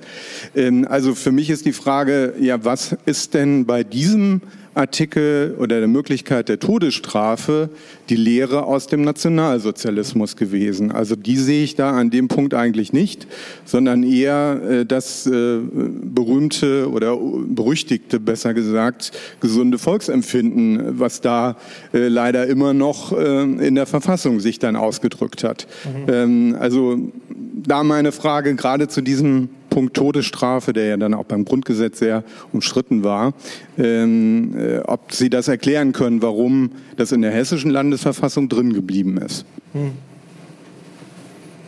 Haben Sie ein dritte? Oder? Nein, nein, nein das, das, das, das reicht. Ähm, also ich habe ich hab den Buch von Fabian Michel noch nicht gelesen. Es steht auf meinem Buchregal und deswegen kann ich vielleicht nicht so genaue antworten. Ähm, was ich auch sagen will, ist, ich will kein hegeografisches Schreiben von Georg Sinn machen. Ähm, ich habe zuerst ähm, erfahren, dass der ähm, anti-homosexuelle ähm, äh, ähm, Gesetz im Strafgesetzbuch ähm, weiterverwendet wird, natürlich in der Westdeutschen Bundesrepublik. Und das ist der Grund, warum es in 1946 nicht ähm, weggenommen wurde, war teilweise den ähm, Aktivitäten von Georg August Sinn. Ähm, der hatte irgendwie das, das ähm, äh, 175 im Strafgesetzbuch als ähm, fortschrittliche Gesetz ähm, für den Schutz von Minderjährigen äh, gesehen. Ähm, also vielleicht eine Antwort auf die erste Frage. Äh, äh, ja, der hat, der hat mehrfach äh, mehr, mehrere Beispiele von Leuten, die NS-Vergangenheiten hatten, landeten auch in der hessischen Justiz. Weniger als in anderen Ländern. Das würde ich auch äh, sagen und in höhere Positionen, in Entscheidungspositionen, äh, im Kabinett äh, im höheren Ministerien stellen. Ähm, da gab es weniger Nazis als beim anderen Ländern. Äh, und ich glaube, da hat er eine wichtige Rolle gespielt. Ähm, bei der zweiten Frage, äh, ich habe nicht mehr im Kopf, äh, was der Gründe waren für die eine oder andere Todesstrafe. Ich glaube, es war 17, aber jetzt, jetzt habe ich nicht mehr der genaue Zahl. Ähm, mit der Frage, äh, äh, worüber, wird, warum würden die gestraft? Ich dachte, die waren von, von Mord oder Mord äh, ähm, ähm, ähm gestraft. Und Mord ist nie legal geworden im, im NS-Zeit. Ähm, und ähm, deswegen würde ich sagen, das ist nicht ein Verstoß gegen äh, Gesetze mit rückwirkender Kraft. Trotzdem würde ich auch sagen, die Nürnberger Gesetze waren klare Verstoß gegen äh, also diese Rechtsprinzip. Das ist kein so Volksdogmatik oder sowas, nur ein Versuch, eine neue Strafart zu finden für eine neue Art von äh, Verbrechen. Ähm, und, und wie man genau das ähm, ähm, neu schreiben muss, ich glaube, ich glaub, die, die hatten alle gewusst, dass, dass äh, äh wenn es auf den ähm, ähm, Landesebene würde ein Verstoß gegen diese äh, rückwirkende äh, ähm, äh, naja, das ist äh, also die Verwendung von der Todesstrafe. Ich, ich bin sehr dankbar, dass die, äh, der Grundgesetz das abgeschafft hatte. Ich komme aus einem Land, wo das nicht der Fall ist und es hat so viele Unrechte. Also da, da will ich nicht bestreiten. Aber ich glaube, es ist in, der, in diese zwei Verfassungen, es ist dort gelandet, weil die wollten ähm, NS-Täter äh, verfolgen. Ob man das gut oder schlecht findet, kann man darüber einen ganzen Tag streiten. Ähm, aber das, ist, das ist einzigartig in, in Bremen und Hessen. Mhm. und das, das finde ich ja, bemerkenswert am wenigsten. Wir haben jetzt zunächst eine Frage von Hermann Wendker, dann habe ich zwei Fragen aus dem YouTube-Chat und dann noch mal eine aus dem Publikum. Aber erstmal Herr Wendker. Bitte. Ja. Ähm, ich, möchte, ich, möchte, auch noch mal auf ähm, das Zitat zurückkommen äh, von, aus dieser Rede von Zinn, das Sie gebracht haben, auf das auch äh, Herr Günther eingegangen ist, nämlich formale Rechtssicherheit muss zugunsten der Gerechtigkeit auch mal zurücktreten. Die Frage ist natürlich, was für eine Gerechtigkeitsvorstellung steht dahinter oder was, was versteht der Zinn unter Recht und Gerechtigkeit? Und das würde ich jetzt weniger in dem Sinne von Ihnen, Herr Günther, verstehen, dass das jetzt noch so ein Ausfluss sozusagen von NS-Denken ist, sozusagen das, Volksempf das gesunde Volksempfinden ist wichtiger als sozusagen das, das glaube ich nicht, sondern es ist doch ist es nicht, geht das nicht eher in die Richtung von Gustav Radbruch, der gesagt hat, mit dem, Übernatür mit dem ähm, sozusagen natürlichen Recht, das dann sozusagen greift, wenn man eben mit den Rechtsnormen nicht mehr hinkommt, um es mal etwas platt zu sagen. Ja, ja? ja also ähm, ich, ich, äh, äh ich könnte nicht über so die Versuch, äh, irgendwie die Rechtsbildung ähm, äh, die Bildung von Juristen ähm, nicht beschäftigen in diese, in diese 15 Minuten.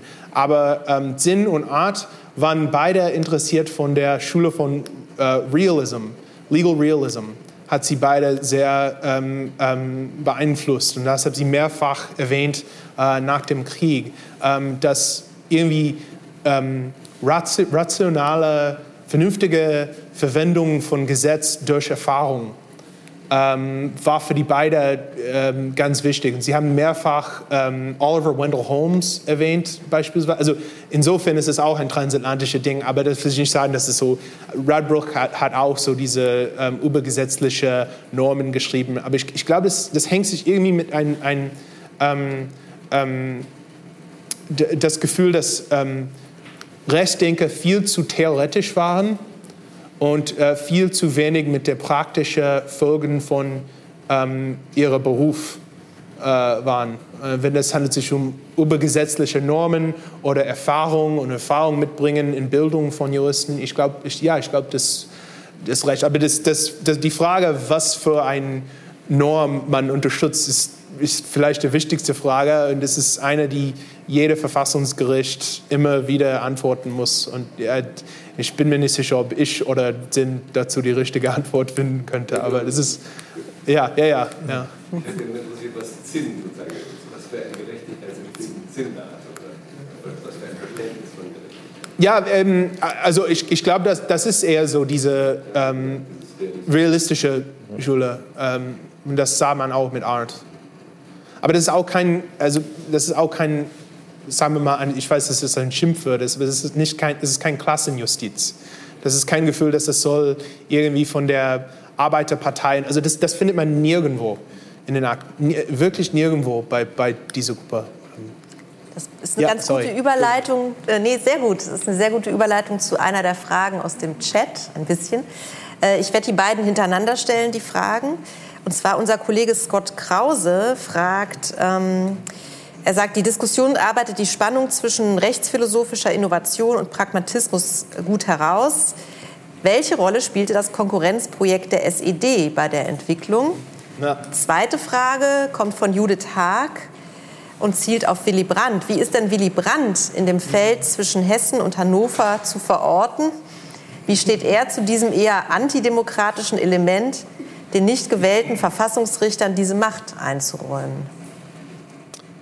Ja, also vielleicht äh, fange ich an mit den Fragen von Scott Krauss, weil es, äh, ich habe mich weniger damit beschäftigt, aber ich glaube, man könnte ein ganzes Buch darüber schreiben.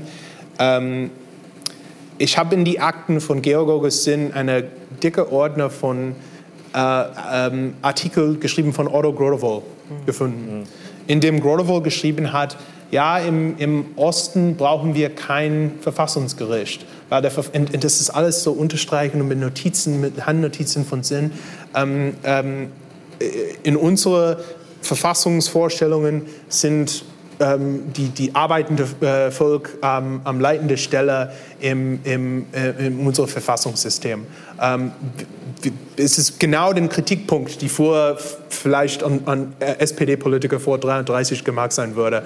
Ähm, die sind ungewählte Richter, die sind nicht äh, zuständig für die Überprüfung von Gesetz, also die richtige gesetzgeberische Entscheidungen und sowas. Also ich würde sagen, da gibt es einen ganz starken Dialog oder vielleicht nicht ein offener Dialog, aber ähm, ähm, die alle die SPD-Mitglieder haben die Verfassungsentwürfe von, von ähm, der, äh, der, der DDR-Verfassung gelesen. Und ich glaube auch andersrum. Ähm, also insofern würde ich sagen, da gibt es einen ganz starken, ganz starker Austausch. Und ja. äh, das habe ich nicht, äh, äh, das, das hat mich besonders der, der Beziehung zwischen Zinn und äh, und äh, auch ähm, ähm, Brill und Grotewohl hat mich das ist ein großes Fragezeichen bei mir. Bei, mir. Ähm, bei der Frau von Willy Brandt, ähm, ja, vielleicht da sollte ich besser vorbereiten so für einen Vortrag bei der Willy Brandt Haus. Aber ähm, du jetzt auch keine wirkliche Antwort. ja, ich, ich habe kein, kein richtig gutes Antwort dafür. Ähm, ich glaube, an diesem Zeitpunkt, sagen wir mal so, 47, ähm, 48 ist er mit anderer Sache beschäftigt. Ja. Äh, ich glaube, der Berliner SPD hat so diese andere ähm, äh, Lauf, der handelt sich mit dem Kalten Krieg, mit dem Berliner Blockade, mit all das, was sie auch alle ihre Blicke auf Demokratie grundsätzlich äh, geändert hat. Also ähm, insofern Ich, ja. Also ich glaube, er hatte in, in, zu dieser Zeit, von der du sprichst, äh, entweder er war noch gar nicht da oder er hatte, hätte gar keine Möglichkeit gehabt, nach Hessen zu reisen. Ähm, mhm. Und also wir wissen, was Hannover betrifft, dass das ein schwieriges Verhältnis war. Ja. Aber ich glaube, da lässt sich Willy Brandt einfach im, in, zu dieser frühen Zeit noch überhaupt nicht verorten. Ähm, jetzt haben wir noch eine Frage aus dem Publikum, bitte. Und dann sind wir auch schon fast mit der Zeit am Ende. Ja, vielen Dank, lieber Sam, auch von mir äh, für den tollen Vortrag. Ich finde es sehr plausibel, wie du wirklich sehr konkret zeitgebunden die Änderung der Gerichtsskepsis der früheren SPD in der Nachkriegszeit verordnet hast. Das finde ich sehr plausibel. Ich frage mich, inwieweit sich das wirklich aufs Bundesverfassungsgericht spezifisch eins zu eins so übertragen muss, ob, ob das da wirklich so zieht. Denn könnte man nicht auch sagen, Widerstand gegen das Reichsgericht oder dann den Nachfolger, den Bundesgerichtshof, den die SPD in den 20ern ja gemacht hat, um diesen Widerstand wirklich durchzusetzen, war es das die beste Idee, ein Verfassungsgericht überhaupt zu gründen. Denn das war ja der stärkste Kontrapunkt, der stärkste Widersacher zum äh, Reichsgericht oder dann zum Nachfolger, dem BGH. Ich frage deshalb, weil ich mich bei deinem ganzen Vortrag gefragt hat, hast, habe, inwieweit du sagen würdest, dass auch ein anderer Grund in der Nachkriegszeit für die Neuorientierung der SPD in der Gerichtsskepsis eine Rolle spielt, nämlich dass der, das ehemalige Reichsgericht sehr schnell so Rehabilitierungsbemühungen startet. Also auf konservativer Seite gibt's, werden die auch von Thomas Dehler, von Walter Strauß auch ziemlich schnell schon gefördert. Dieser Gedanke von, wir müssen, das Reichsgericht ist tot, aber es lebe das Reichsgericht, wir müssen dann einfach ein neues Gericht irgendwie aufmachen, das stand auch nie in Frage. Also, dass es einen Bundesgerichtshof geben würde, war nie irgendwie äh, umstritten. Und hätte man dann, könnte man dann nicht so oft fragen, ob das Bundesverfassungsgericht nicht quasi insoweit eine Idee war, dieses Gericht, dem man immer noch skeptisch gegenüberstand von SPD-Seite, quasi einzuhegen, indem man eine isolierte Verfassungsgerichtsbarkeit gründet. Und das könnte diesen Meinungsumschwung auch erklären. Das wäre die erste Frage. Die zweite Frage wäre die nach einer Bilanz quasi. Denn du hast jetzt gesagt, so die Bedeutung dieser hessischen Gruppe wird vielleicht unterschätzt, aber man könnte die Geschichte doch auch andersrum erzählen, indem man sagt, die haben an den Landesverfassungen mitgewirkt, die haben keine Rolle gespielt. Weder historisch noch spielen sie heute eine Rolle. Also die sind Relikte aus der vergangenen Zeit. Wir Juristen lernen das im Studium gar nicht mehr, dass es die überhaupt gibt. Das Bundesverfassungsgericht ist kein Laiengericht geworden. Das haben sie versucht, nee. aber das hat nicht geklappt. Ja. Ähm, Arndt, äh, Ermann Brill hat keine Riesenkarriere gemacht. Der hat eher unter dem Vorgänger von Zinn Großkarriere gemacht, in Hessen dann nicht mehr so richtig. Mhm. Adolf Arndt war zunehmend isoliert in der Fraktion. Der hat immer noch die Verfahren vor dem Bundesverfassungsgericht angestrengt, aber es wurde immer schwieriger. Äh, er hat dann später ja auch das nicht erfüllte Grundgesetz geschrieben. Er wurde, sagen wir mal, nicht glücklicher im Laufe der Zeit, ja. wenn ich dieses Psychogramm äh, mir erlauben kann. Also wäre die Frage, ist nicht die Bilanz vielleicht eigentlich eher eine tragische und ja. nicht nur auch so eine positive im Sinne von westdeutscher Konstitutionalismus wurde durch die SPD hervorgerufen? Ja, äh, also ich will keine Volksgeschichte schreiben. Ähm, dat, äh, oder auch andersrum, ich weiß nicht, ob der, wenn ich diese SPD-Gruppe beschreiben soll, ob es überhaupt eine Erfolgsgeschichte oder in welche Richtung das Geschichte sein soll. Also deswegen will ich auch nicht sagen. Ähm, ich glaube, die hessische Verfassung hat, hat, ein großes Vorbild vor das Grundgesetz. Ich glaube, äh, ähm, ähm, in, in mehreren Artikeln ähm, und bei mehreren so, ähm, ähm, Entwürfe für das äh, Grundgesetz äh, könnte man ein oder andere Artikel ähm, fast recht übernommen werden von einem nach der anderen. Also in, insofern würde ich sagen, vielleicht wenn das hessische Verfassung nicht von den Juristen gelernt wurde, es hat eine große historische Bedeutung für das Nachfolgegesetz und auch, dass die Landesverfassungen, die äh, das Grundgesetz ähm, bereits viele von den Konditionen äh, gelegt haben. Ähm, so würde ich ähm, ähm, das sagen. Ähm, jetzt hat, hast du hier viele Fragen gestellt. Der, der andere ähm, was, was war da? Was war da? Das Verfassungsgericht auch als Gegenpart zu einem Reichsgericht. Ach so. Dann, dass das auch eine Erklärung ist für die Meinungsumschwung der SPD. Ich, ich würde sagen, in den 50er Jahren spielt das eine ganz wichtige Rolle. Ähm, äh, äh, nicht in den 45er Jahren, weil ähm, die hatten noch nicht die Gelegenheit, das als sozusagen oppositionelle Kraft zu sehen, weil es gab kein Deutschland äh, äh, dann. Ähm, aber in den 50er Jahren mit die Verfassungsbeschwerde, dass das ähm, Sinn mehrfach geführt hatte bei der Reichskonkordat-Prozess, äh, äh, bei, ähm, bei der, bei der äh, Europäische Verteidigungsgemeinschaft-Prozess. Das Gefühl ist in der, glaube in der, der SPD gelandet, dass hier als so Oppositionspartei das Bundesverfassungsgericht vielleicht eine große Rolle äh, in ihre politische äh, Praxis spielen könnte. Ob das auch als Gegengewicht zu der, der BGH ähm, gesehen könnte, ist auch eine gute Frage. Ähm, muss ich nochmal überlegen. Ähm, der Laienrichter-Element, äh, du hast recht, das landet nicht in der äh, äh, äh Bundesverfassungsgerichtsgesetz. Trotzdem ist das Bundesverfassungsgericht der oberste Gericht mit der Richter mit wenigstens Erfahrung äh, in juristische Tätigkeiten. Ähm, und ich glaube, bei der Auswahl von Richtern, wenn man sieht, und da spielt auch Sinn eine ganz große Rolle bei der Auswahl von Richtern, der hatte mehrere Richter gewählt, die wenige juristische Erfahrung hat, gehabt hatten. Äh, und da sieht man, dass er das gemacht hat wegen Persönlichkeiten äh, und und auch ähm, ähm, wegen ihrer Erfahrungen im NS-Zeit. Wer ist nochmal ihr? Hm? Wer ist ihr? Okay. Ja, ja, ja, ja, der war, der war ähm, also es gibt keine, leider die Protokolle dafür äh, sind nicht äh, öffentlich, also man, man kann nicht genau sehen, wie die Richter in den 50er Jahren, aber es gibt einen äh, amerikanischen ähm, Verfassungshistoriker namens Donald Commerce, der hat in den 70er Jahren mehrfach mehr Leute interviewt und ähm, er fand, dass, dass es gibt diese Kreis und Sinn um äh, ähm, äh, Merkatz, über Rudolf Merkatz und dann über Thomas Dehler. Das war sozusagen die drei ähm, spitzende so Verfassungsjuristen, die die Listen ähm, ausstellen müssen. Und da, da sieht man vielleicht, ähm, wenn, wenn das Gericht selbst, äh, das äh, Laienelement nicht in der Gesetz gelandet ist, und das ist auch keine Erfolgsgeschichte, äh, dass es immer noch wichtig war bei der Wahl von, von Richtern. Ja.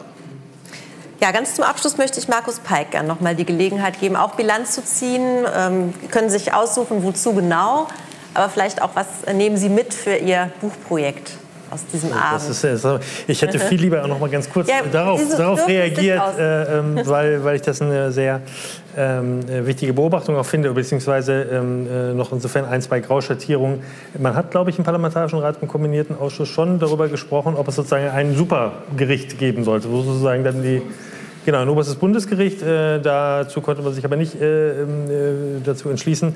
Ähm, aber Zinn ist, hat sehr gut und sehr eng eigentlich auch mit Strauß und Leder zusammengearbeitet. Also in der Zeit, äh, auch in Frankfurt. Also das ist insofern auch ähm, ähm, vielleicht das als Überleitung zu nehmen. Also ich bin ja immer dankbar äh, dafür, wenn wir Grauschattierungen haben. Und insofern äh, habe ich auch sehr viel dann wieder von Ihrem ähm, Vortrag gelernt.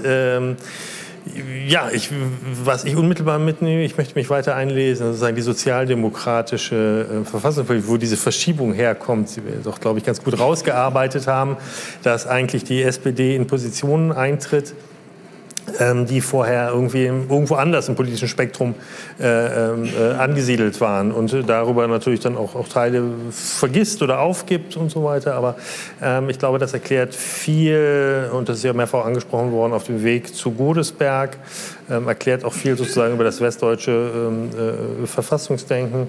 Und das finde ich ist, glaube ich, einen wichtigen äh, Bestandteil, den Sie hier herausgearbeitet haben. Ja, wunderbar. Ganz herzlichen Dank, Samuel Meiner und Markus Peik, für diesen Abend, für diese Diskussion. Auch Ihnen sehr herzlichen Dank für die Fragen. Ähm, und ich wünsche Ihnen allen noch einen schönen Abend und einen schönen Sommer.